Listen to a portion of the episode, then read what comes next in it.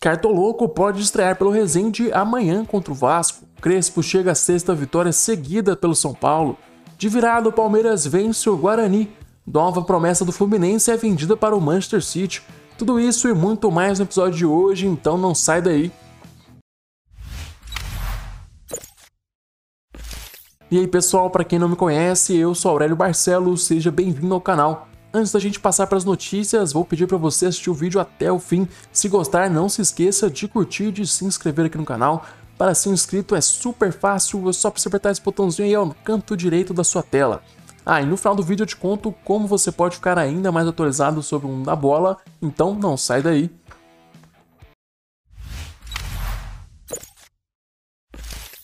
Mesmo com time misto, o São Paulo engatou a sexta vitória seguida no comando de Hernan Crespo. O argentino ainda não completou 10 partidas pelo tricolor, mas vem agradando principalmente nesse começo de trabalho.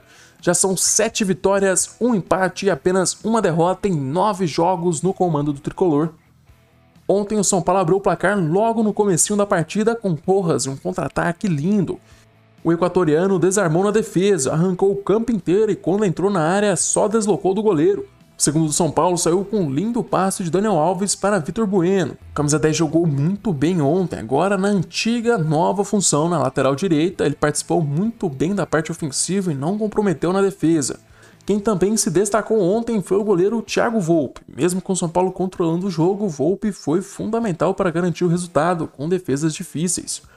Com a vitória de ontem, o São Paulo chega aos 22 pontos e se mantém líder do grupo B. Próxima partida do time de Crespo será no domingo contra o Ituano.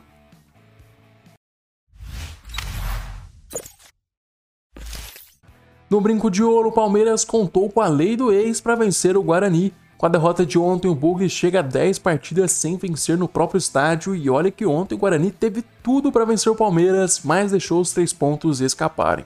Contra o misto do Verdão, o Guarani abriu o placar logo aos 13 minutos de jogo. Andrigo dominou o rebatido da defesa, limpou a marcação e bateu cruzado de fora da área, vencendo o goleiro Vinícius Silvestre. No final do primeiro tempo, Davó marcou o segundo do time de Campinas, mas o VAR apontou o impedimento do atacante. Dois minutos depois, já aos 46 minutos, Scarpa contou com desvio da defesa para deixar tudo igual. Na etapa final, Abel trocou a formação, saiu do esquema de três zagueiros que ele vem tentando implementar para jogar no 4-3-3 e o time começou a tomar conta da partida. Na metade do segundo tempo, William, cria da base do Bugre, aproveitou o lançamento de Zé Rafael para colocar a bola no fundo do gol.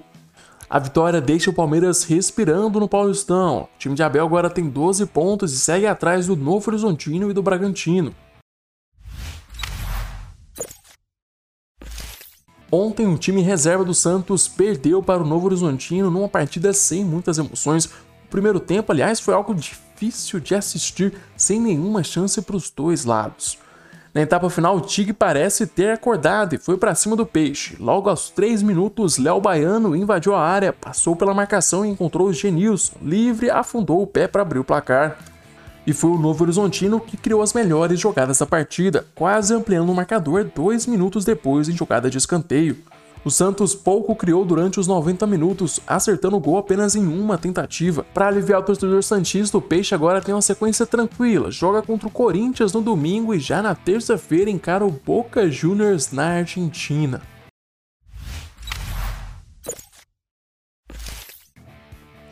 O Cartoloco está perto de estrear pelo Resende, o youtuber foi relacionado para a partida de amanhã contra o Vasco, o que novamente gerou revolta de muitas pessoas e teve treta.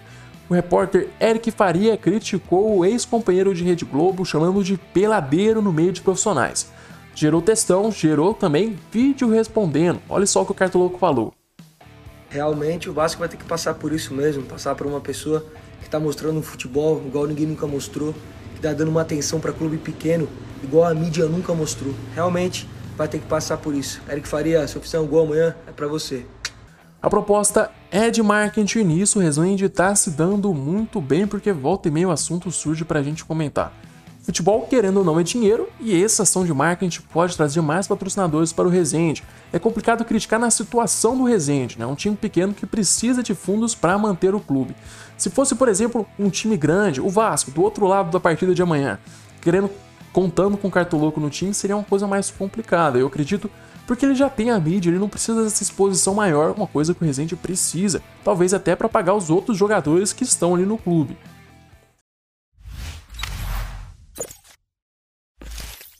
Mais uma promessa brasileira vendida para o exterior. O garoto Kaique do Fluminense acertou com o Manchester City. O jogador de 17 anos vai para a Inglaterra em 2022 pela quantia de 66 milhões de euros, podendo chegar até 73 milhões com algumas bonificações. Chamado de Neymar canhoto na Europa, Kaique já marcou até golaço pelo Fluminense. Olha só o que ele fez contra o Nova Iguaçu, ele passou por cinco defensores marcando um golaço. O garoto tem futuro e nas mãos de Pep Guardiola pode se tornar um jogador ainda mais completo. Ontem teve sorteio da terceira fase da Copa do Brasil, agora a competição conta com os times que disputam a Libertadores. Os duelos ficaram desse jeito. ABC Chapecoense, Atlético Paranaense e Havaí, Atlético Goianiense e Corinthians, Atlético Mineiro e Remo, Bahia e Vila Nova, Brasiliense e Grêmio, Ceará e Fortaleza, o clássico aí da terceira fase, Cruzeiro e Juazeirense, Cristiúme e América Mineiro, Flamengo e Curitiba, Internacional e Vitória, Palmeiras e CRB, Red Bull Bragantino e Fluminense, Santos e Cianorte, São Paulo e 4 de julho e por fim Vasco versus Boa Vista. Ontem também teve o anúncio dos próximos jogos da seleção brasileira. No dia 4 de junho, o Brasil encara o Equador em Porto Alegre, no estádio Beira Rio. No dia 8, a seleção visita o Paraguai. As duas partidas são válidas pela sétima e oitava rodada das eliminatórias para a Copa do Mundo de 2022 no Catar. Essas foram as notícias de hoje, espero que vocês tenham curtido. Não se esqueça de se inscrever aqui no canal, curtir o vídeo, ativar o sininho e compartilhar também com seus amigos e familiares. Eu vou ficando por aqui, até mais!